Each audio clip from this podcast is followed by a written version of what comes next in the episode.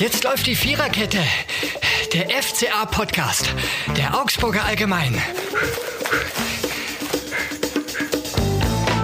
Ja, mir kommt so vor, als ob unsere Ansage jedes Mal nur ein bisschen mehr aus der Puste ist.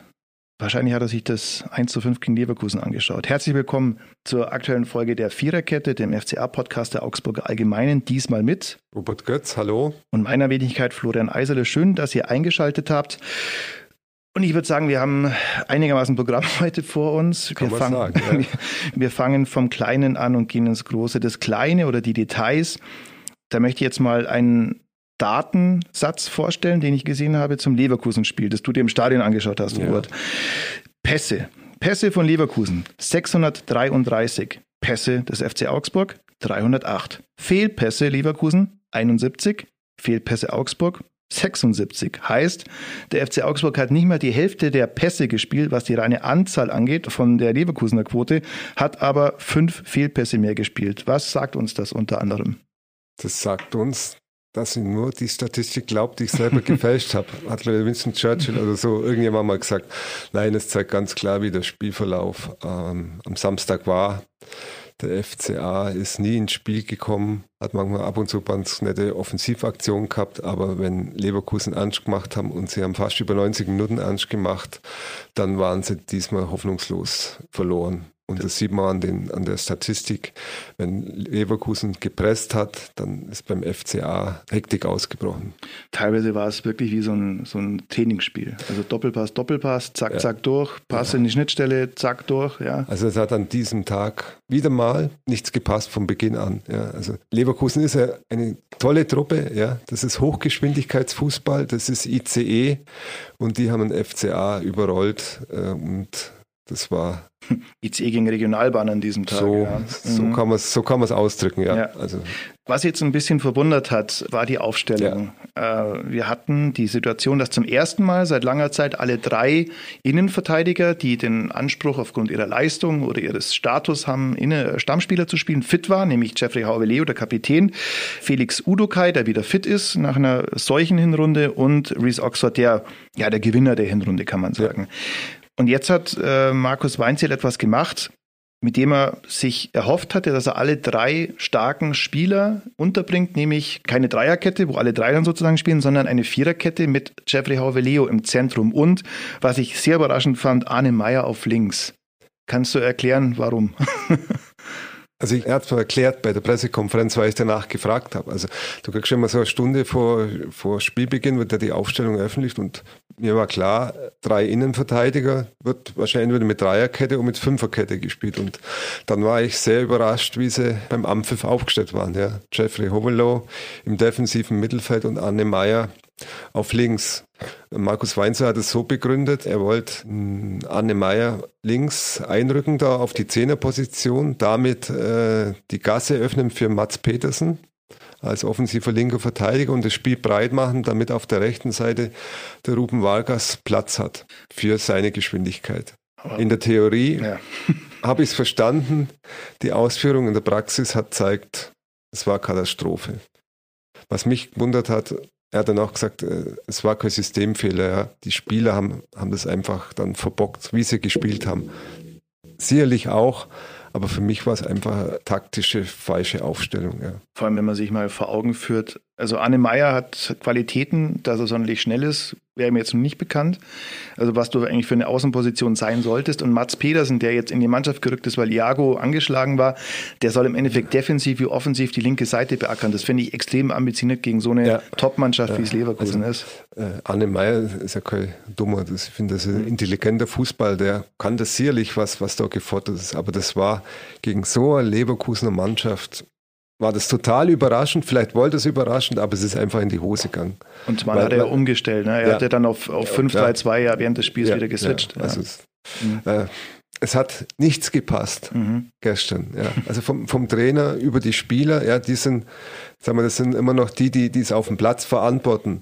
Weil wenn die Abstände nicht stimmen, wenn ich so desolates Zweikampfverhalten habe, nach hinten so eine desolate Ausführung habe, da kann der Trainer nichts dafür. Ja. Das ist ja auch eine interessante Anekdote, die du in der Zeitung schreibst, in der Montagsausgabe, dass Markus Weinzierl mit Blick auf die Statistiken gesagt hat, was, 49 Prozent Zweikampfquote? Ja, also, Never ever, ja. Leute. Wer hat da gezählt?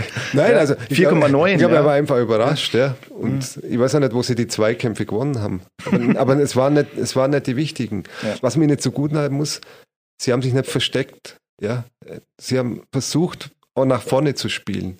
Der Radetzky hat einige Sachen zum Halten bekommen. Ja. Es war ja nicht so, dass der da 90 Minuten gefroren hat, der Leverkusener Torhüter, sondern der FCA hat, wenn, wenn, sie, wenn sie im Ballbesitz waren, versucht nach vorne zu spielen. Nur, da gibt es so ein Spiel, so ein Kinderspiel, ich glaube, das sind Biber oder was, wenn die die Köpfe rausstecken, dann kann man ah, mit ja. so einem Hammer draufhauen. Und so, wie es vorkommt, der FCA hat den mhm. Kopf rausgesteckt, Bayern mit dem Holzhammer draufgehauen. Ja. Mhm. Und wenn ich dann nicht so ein Diaby sehe, das ist natürlich eine andere Welt, das muss ja. man schon sagen. Ja, das ist Wahnsinn. Ja. Und was der Sioane, der Trainer, äh, aus der Mannschaft gemacht hat, die ausschwankt, ja. Sonst wären sie, hätten sie nicht so viel Rückstand auf Bayern. Es war für einen neutralen Zuschauer oder für die 750 Bayer-Fans, die zugelassen waren, war es ein hochinteressantes Spiel. Spannend jetzt nicht unbedingt, aber, aber Nein, interessant. Aber ja. es, es, ist rauf und runter gegangen. Mhm. Ja. Und auch wenn man die Kommentare im Fernsehen oder hinterher sieht, der FCA ist da jetzt nicht wie ein Absteiger behandelt worden. Ja. Und der FCA ist da kaum vorkommen, weil sie gut mitgespielt haben. Ja. Das hat sich alles auf Leverkusen konzentriert. Aber die, die Luft wird dünn für den FCA. Mhm. Ja, und dazu gibt es die eine oder andere Diskussion.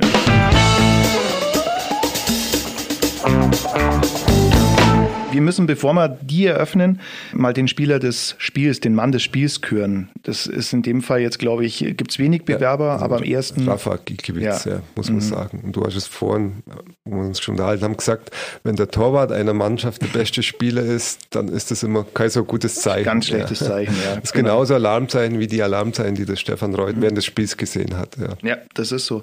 Man macht sich tatsächlich gerade mehrere Diskussionen auf. Ich finde, Fangen wir mal mit, mit der offensichtlichsten, naja, offensichtlich ist die, na, oder mit einer der offensichtlichen an. Also im Sturm haben wir die Situation, dass es fünf Spieler gibt, die auch wieder aufgrund ihres Status, also sagen wir auch wieder aufgrund ihrer Leistung, den Anspruch haben, gerade äh, Stamm zu spielen. Einer davon ist Michael Gregoritsch, ja. das ist, glaube ich, der einzig Formstarke, der ist, würde ich mal sagen, gesetzt. So. Und da gehen jetzt die Probleme los. Denn auf Platz zwei in dieser Hierarchie ist jetzt gerade Ricardo Pepi. Pepi ja. Und der hat es gegen Frankfurt, finde ich, ordentlich gemacht. Was er halt das Problem hat, es, es fehlt jetzt gerade noch so ein bisschen an Fortune. Es ist natürlich auch eine neue Liga, ja, es ist ja. natürlich alles.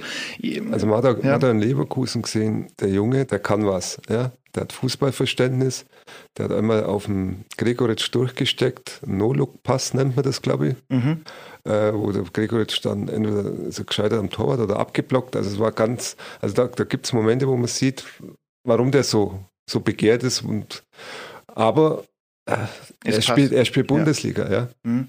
Genau, und da erwartet man auch, da kann man langfristig natürlich keine Rücksicht aufs Alter nehmen. Im Grunde ist das jetzt in erster Linie mal der 13 Millionen Euro Mann, von dem Leistungen vor allem Leistung bedeutet bei Stürmern Tore, Tore erwartet werden. So, und dahinter geht's dann los. Äh, Florian Niederlechner. Der hat, glaube ich, gerade einen relativ dicken Hals, nachdem er nicht nach Chicago wechseln durfte. Er hätte das wohl sehr, sehr gerne gemacht, was wir so hören. Also ich glaube, er hätte es mhm. gerne intensiver angehört. Ja. Mhm. Dicken Hals hat. Der Flo ist ich glaube, der kann das ganz gut wegstecken. Aber es wäre natürlich für ihn eine Riesenchance gewesen, in der Phase seiner Karriere dann um einen Dreijahresvertrag in die USA zu bekommen. Ja. Sein Kind ist noch nicht so alt, dass es in die Schule muss. Und USA ist natürlich vom, vom Leben her drei Jahre äh, sicherlich eine tolle Erfahrung. Unabhängig von dem, was, was dort finanziell gesprochen wird, sagen wir, als Lebenserfahrung ist das da würde ich ein Profi sogar abnehmen, wenn er sagt, ja. er will ihn was Neues probieren. Das ist natürlich schon reizvoll. Das ist wohl so. Und vor allem drei Jahre, dann ist dann normalerweise die Karriere auch, geht einem Ende entgegen ja. mit dann 34. Kann man nachvollziehen, dass Niederlechner das hätte haben wollen. Man kann es aber genauso gut natürlich sehr gut nachvollziehen, dass der FC Augsburg ja. da nicht drauf eingegangen ja, ist, weil wahrscheinlich jetzt nicht die Wahnsinnsablöse gegeben. So einen Spieler wie Niederlechner kriegst du jetzt gerade in, im Transfermarkt in Zeiten von Corona schon zweimal eher nichts. Einen, der die, der die Sprache kennt, die Liga kennt, der dir sofort weiterhilft. Also ja. Ja, und das ist ja wichtig für den FCA. Hast mhm. für den Bogason wo zu dem Zeitpunkt, der jetzt langsam herangeführt werden muss. Ja, du, Riccardo Peppi spielt jetzt zwar, aber der wird jetzt nicht dauernd 90 Minuten spielen. Mhm. Ja, äh, Michael Gregoritsch war nicht zu erwarten, dass er so zum Höhenflug ansetzt.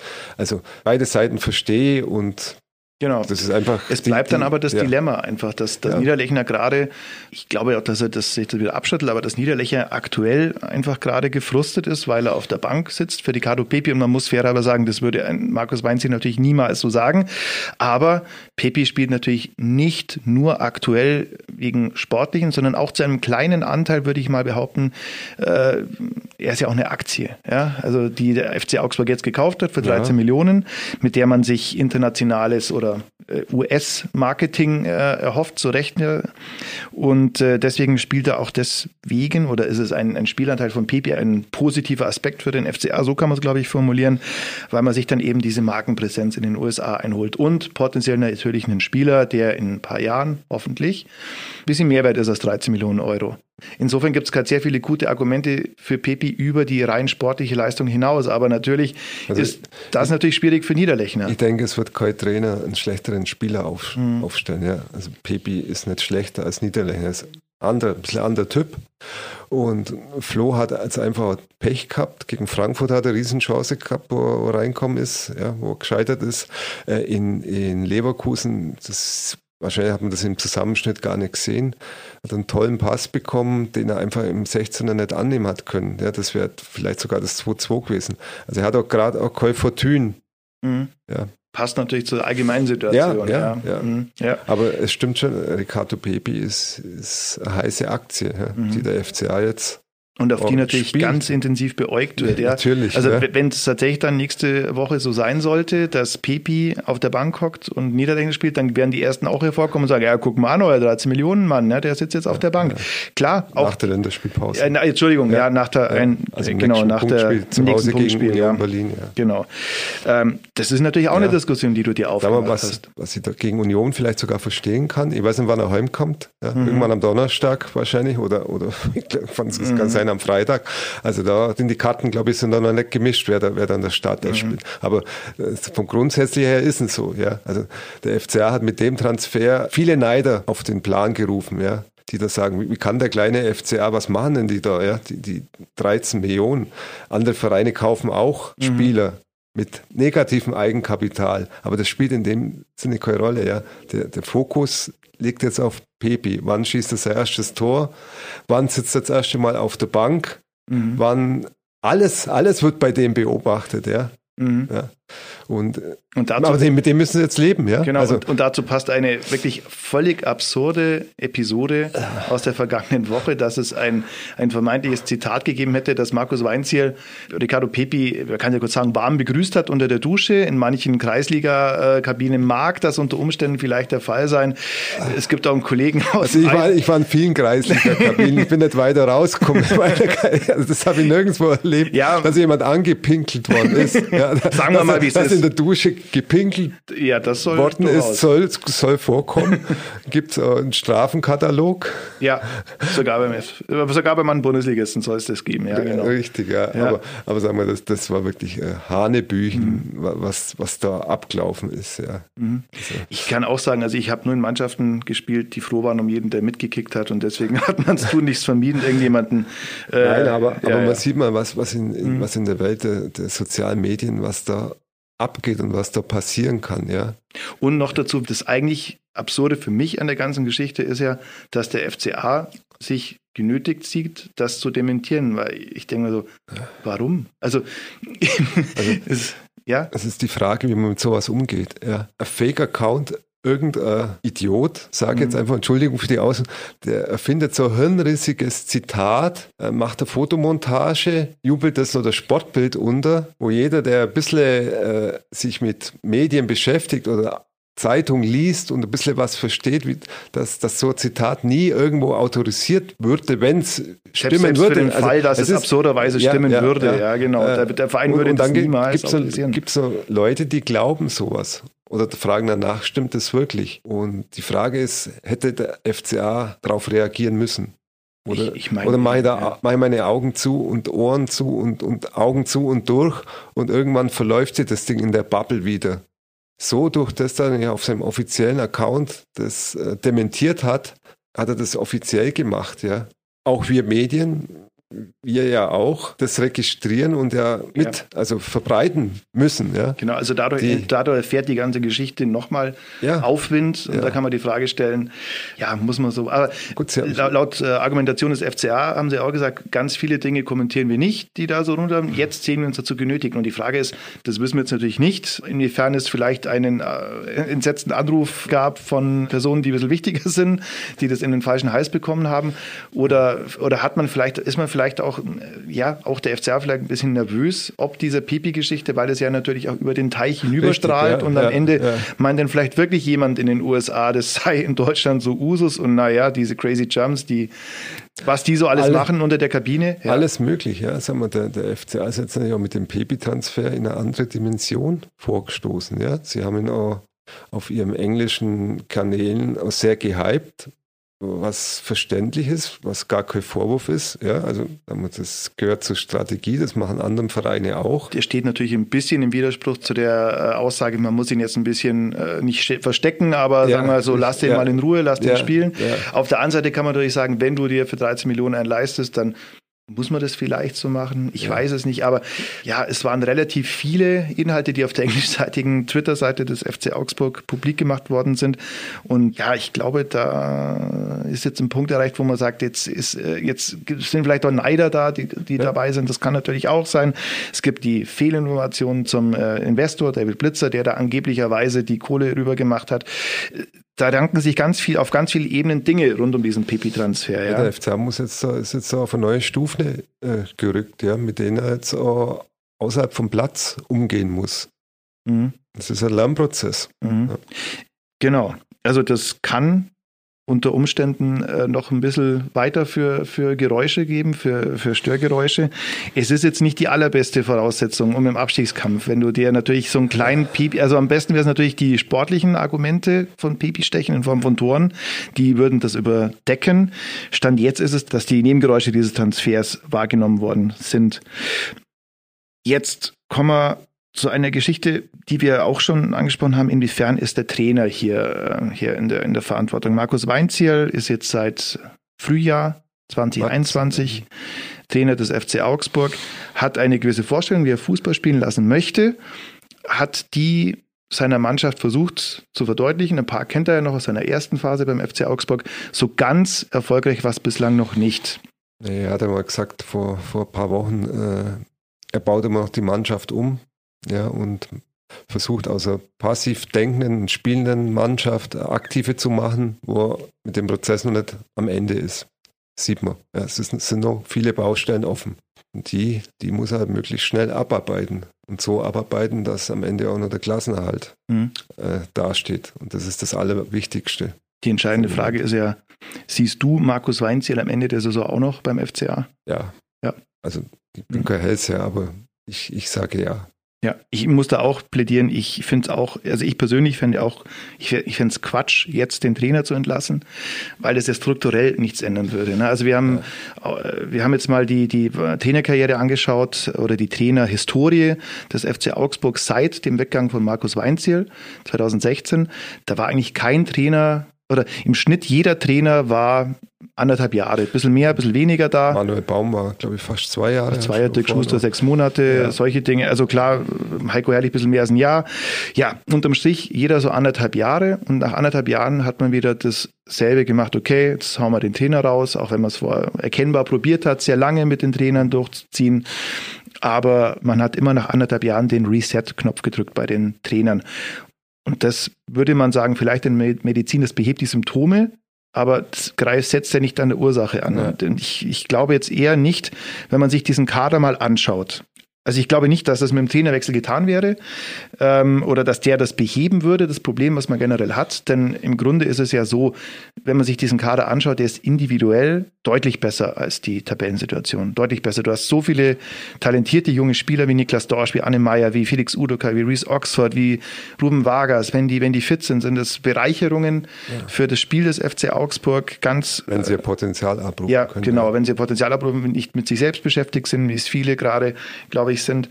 Unterm Strich passt aber das System zum Beispiel jetzt, wenn man ganz konkret Markus Weinzel anschaut, nicht so wirklich auf diesen Kader, würde ich jetzt mal sagen. Markus Weinzel, Weinzel Fußball bedeutet Viererkette, schnelle Außenverteidiger, die schnelles Umschaltspiel betreiben.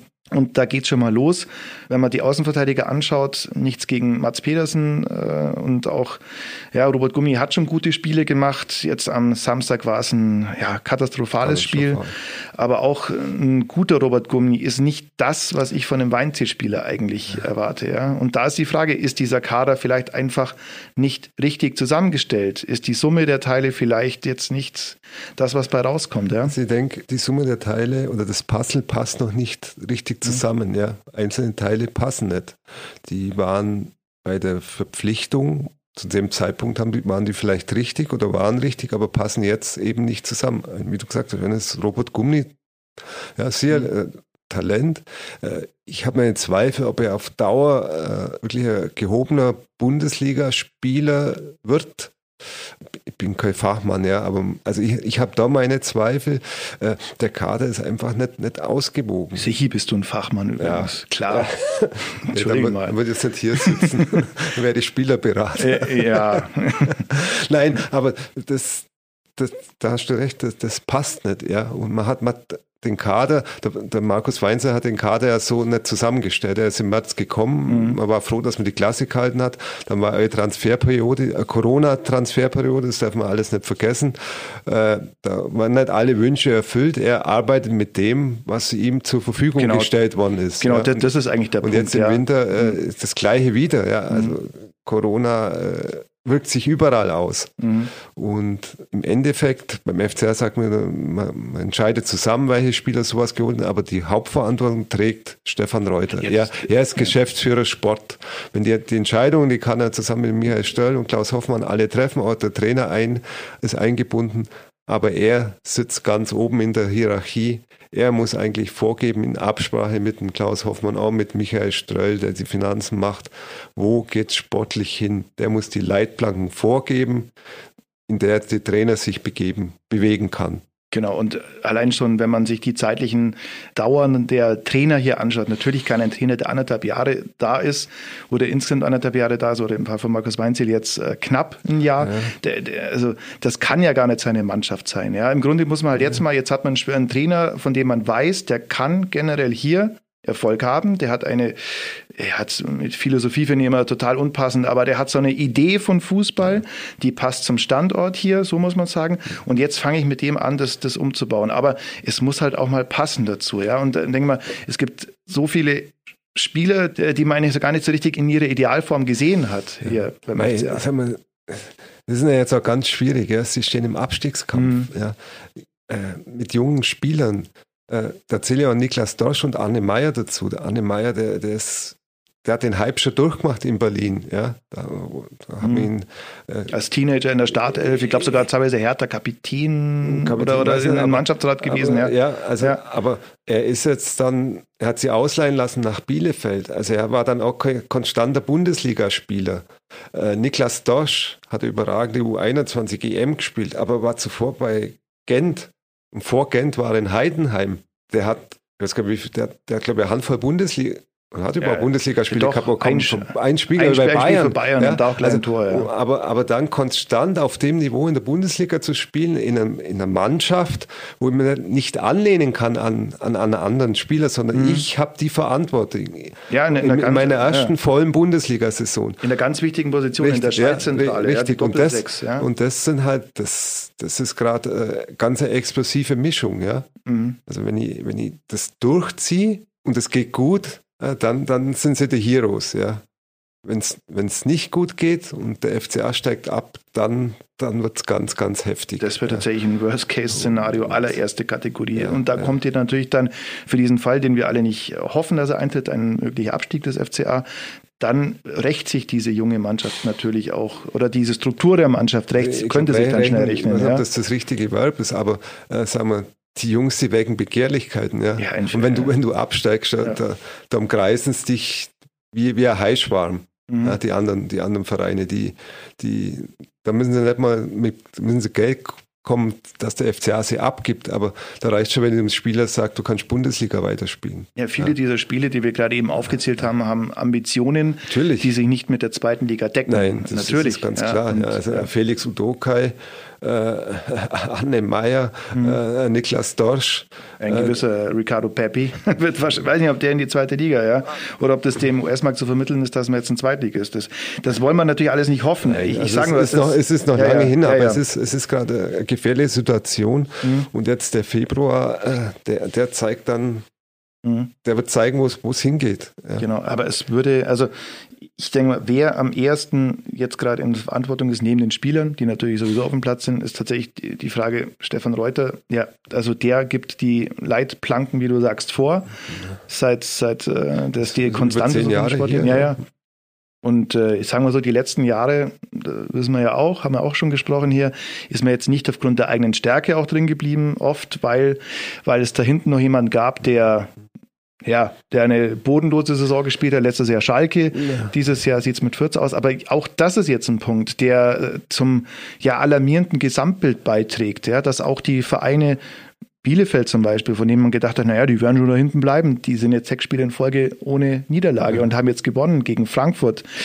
Äh, ja, die sind jetzt am FCA vorbei. Und, und noch dazu gibt es zwei Mannschaften wie Wolfsburg, äh, bei denen Florian Kuffelt wahrscheinlich nicht mehr lange Trainer sein wird nach dem 0 zu 2 ja. und auch Gladbach, die da überhaupt nicht hingehören überhaupt nicht hingehören. Und das ist eine ganz gefährliche, äh, knifflige Situation. Mal, Wolfsburg kennt sich an den Regionen aus. Ich glaube, die waren zwar mal in, in der ja. Relegation, ja. aber äh, eigentlich muss, muss davon ausgehen, dass sie die sie noch da rappeln, ja. Mhm. Und, und, und da weiter, ein bisschen weiter nach oben klettern. Also es, es ist ganz spannend und du hast jetzt im Februar von vier Spielen drei Heimspiele und das ist vielleicht jetzt was fürs Phrasenschwein, aber du musst irgendwann mal anfangen zu punkten. Ja, durchaus, das wäre hilfreich. Ne? Also die nächsten Spiele sind Heimspiel gegen Union, Auswärtsspiel gegen Gladbach, da kann man hoffen, hoffentlich ist bis dahin Adi Hütte noch Coach. Freiburg äh, und Dortmund. Genau, und dann gibt es zwei Heimspiele gegen Freiburg und Dortmund. Und ich bin mir nicht so ganz sicher. Also bis dahin könnte es ja so sein, dass wieder Zuschauer im Stadion sind. Das wäre ein ganz wesentlicher ja, Faktor natürlich ja, für den FCA. Aber aufgrund der sportlichen Kurve der beiden Mannschaften, Freiburg und Dortmund, gibt es eigentlich ehrlich gesagt nicht so wahnsinnig viele Gründe, davon auszugehen, dass man da also, Punkte holt. Äh, es ist ein bisschen anders, weil Union und Freiburg ist einfach die Kragenweite vom FCA. Und die sagen ja, beim FCA müssen wir eigentlich was holen. Aber der FCA ist für solche Mannschaften sehr unbequemer Gegner. In Freiburg, das war so ein ganz schlechter Tag. Da war ich auch, vielleicht liegt es mhm. an mir, ja. wie jetzt in Leverkusen. Aber sagen wir, die sind spielerisch jetzt oder von der einzelnen Qualität nicht so gut, dass die den FCA zerlegen können wenn der FCA das schafft, kompakt zu bleiben. Aber die sind halt sehr stabil. Also ja, die ja, musst die, du erst mal knacken. Die, ja. die, die, ziehen ihren Stiefel durch, mhm. ja, egal, egal was ist. Union, äh, die, die geben Marvin Friedrich ab. Das mag man bisher mhm. überhaupt nicht. Ja. Der ist eher ein Gladbach. Äh, ja, ja. Würde sich fragen, wo, wo, bin ich da hingekommen? Ja, Union ja. ohnehin, also der, ja. der Stil, den Urs Fischer da spielen lässt, total bemerkenswert, weil der in seiner ersten Saison als Union-Coach ja diesen eigentlich so einen defensiven Betonfußball spielen hat lassen. Und mittlerweile ist das ja eine ganz andere Mannschaft. Natürlich auch bedingt durch Spieler, die sie geholt haben, wie Max Kruse, der wahrscheinlich nicht nur wegen den Spielcasinos in Berlin äh, oder, nee. oder wegen dem Nightlife in Berlin ist, aber unterm Strich, also ist es Geld, das haben wir hier auch schon mal gesprochen, das nicht Unionsgeld ist, sondern das haben die sich geliehen geliehen. Ja, negatives Eigenkapital, so, ja, da werden minus 30 alles, Millionen erwartet also da, am Ende der Saison. Da ist die, ja. die, die, Aber die Image, die Imageabteilung ja, macht einen ganz guten Job, ja. Ja, genau, der, der Arbeiterclub, der mit 30 der Millionen Euro Bratwurst, Eigenkapital. Bratwurst und Bier, ja. ja. Und, ja. Aber, aber sie haben die Sie haben den, die Transformation geschafft ja, von dem Aufstiegsmannschaft, die, mhm. die mit, mit Beton anrührt, äh, zum, zu einer spielerisch starken äh, mhm. Mannschaft, die jetzt äh, im, im oberen Hälfte, ja. also konstant. Man muss sagen, viel, viel, Geld oder geliehenes also, Geld haben andere auch zur Verfügung. Oder, ja. oder sagen wir jetzt mal ganz neutral bewertet, Nein, also, die, die, Summe an Geld haben andere auch, also zum Beispiel in Berlin und die machen halt nicht so ja, viel draus. Ist, ja. Also Urs, mhm. Urs Fischer und, und, und mhm. das Management macht da, ich finde, mhm. einen, sehr guten Job. Mhm. In Freiburg, das ist, das ist ein Biotop. Ja. Das ist Biotop Streich. Und ja, und eine, und eine herausragende Jugendarbeit einfach. Also ist der nicht, nicht nur eigene, mhm. sondern einfach ein verdammt gutes Scouting, mhm. wo, wo die Spieler die, die kommen auch nicht für Gummibärchen, ja. Also mhm. die, die kriegen da auch schon ihr Geld, aber die haben da ein sehr, sehr gutes Händchen. Ja, so einer wie, wie Höhler, ja, im Sturm, natürlich, den eigentlich so pff, passabler Zweitligastürmer und der so wie die, wie Arsch auf Eimer passt zum, ja, ja, klar, Wahnsinn, zu diesem Freiburg-Stil. Also überragend, ja. ja wirklich ja. also aus vom, vom Typ her so ein, jetzt nicht unbedingt ein Top-Stürmer, aber so laufstark, ja. äh, mannschaftsdienlich, der ein, wo man wirklich in Freiburg offenbar das Auge hatte, zu sehen, okay, okay, der könnte zu uns passen und der passt hervorragend zu Freiburg. Ja. Äh, einen Spieler müssen wir noch ansprechen, nämlich was ist eigentlich mit Carlos Grueso? Carlos Grueso ist ein defensiver Mittelfeldspieler, von dem man jetzt in äh, Leverkusen nicht so wahnsinnig viel auf der Bank hatte und äh, der im Dezember noch ausgebremst worden ist mit Knieproblemen. Knieprobleme, ja. Und, und, jetzt wieder mal gar nicht im Kader war und nicht verletzungsbedingt. Nein, also er, der Club hat ihn, äh, Ricardo Pepe und Sergio Cordova angegeben, dass die jetzt äh, bei den Nationalmannschaften sind, weil äh, auf dem amerikanischen Kontinent WM-Qualifikationsspiele stattfinden. Mhm. Aber ich, offenbar setzt Markus Weinziel nicht mehr zwingend auf Carlos Crueso. Nee, schaut, schaut nicht so aus. Mhm. Also, das ist auch ein Transfer vom FC Dallas, ja. Ne? Aber, ja, ja. ja. Ähm, der, also was insofern halt verwundert, weil, wie gesagt, also rein die nominellen äh, Ersatzspieler für die Sechser-Pärchen gab es jetzt nicht so viel. Dann lässt man Anne Meyer auf links spielen. Und äh, ja, es ist, es ist ein bisschen schräge äh, Situation, finde ich, dass du mhm. jemanden hast, der jetzt auch sportlich, wenn er gespielt hat, nicht abgefallen ist. Ja. ja. Sagen wir, das war jetzt vor, vor dem Spiel jetzt auch nicht das große Thema, mhm. Na, wo ich auch nicht so das Augenmerk drauf äh, gerichtet habe. Aber äh, es stimmt schon, Mhm. Wollen wir vielleicht in der Länderspielpause mal nachhaken, was, was da ist. Aber, aber da ist es auch so, dann, dann sage ich, das ist ja auch kein Spieler, den Markus Weinziel geholt hat. Und es Nein, ist legitim zu sagen, ich stelle mir einen anderen Spieler auf dieser Position ja, ja. vor. Und da sind wir wieder genau beim Punkt. Ja, den, ich weiß gar nicht, unter welchem Trainer überhaupt gekommen ist, sage ich ganz ehrlich. Ich weiß, ich glaube unter Martin Schmidt, aber bin mir nicht ganz sicher. Ja. Ich glaube, ich glaube, Schmidt war es. Aber das ist halt einfach der Punkt. Ja, du hast jetzt eine Mannschaft, die bestimmt ist von der Einkaufspolitik von Stefan Reuter, ja, weil er halt so lange da ist, aber definitiv nicht von den Trainern. Ja. Also es ist, es ist gerade ein Mix aus den verschiedenen Trainerwünschen, die von den Trainern, die da waren. Ja. Also Stefan Reuter macht es ja nicht ganz alleine. Wenn er Heiko Herrlich sagt, ich brauche Routine, dann wird also wenn ihr an den Trainer glaubt, dann werden er nicht sagen, nee, kriegst du nicht, sondern versuchen das zu erfüllen. Mhm. Ja. Wenn der Martin Schmidt einen bestimmten Spielertyp sagt und den brauche ich unbedingt, äh, weil ich schauen, kann ich es machen finanziell, aber weil ja in dem Moment auch nicht sagen, nee, weil du bist ja in einem halben Jahr nicht mehr da. Also es, ja. ich muss dir da was sagen. Ja, ist, ist das, das hat keinen Wert. Ist nee. das ein Mix? Ja, ist ja. das ein Mix jetzt die Mannschaft aus, aus den verschiedenen Trainerstilen? Jeder ein bisschen andere Vorstellungen, äh, was, was er will. Ja, und mit dem muss der Markus Weinzel jetzt arbeiten, umgehen. Ähm, es waren sicherlich jetzt so Spieler dabei, die, die seinen Vorstellungen sprechen. Nur muss ich halt jetzt die Geduld haben und das durchziehen und ihn äh, arbeiten lassen. was jetzt, was jetzt natürlich in der, in der Situation, wo der FCA ist, ganz gefährlich ist. Ja, mhm. also ich denke positiv. Die kriegen die Kurve.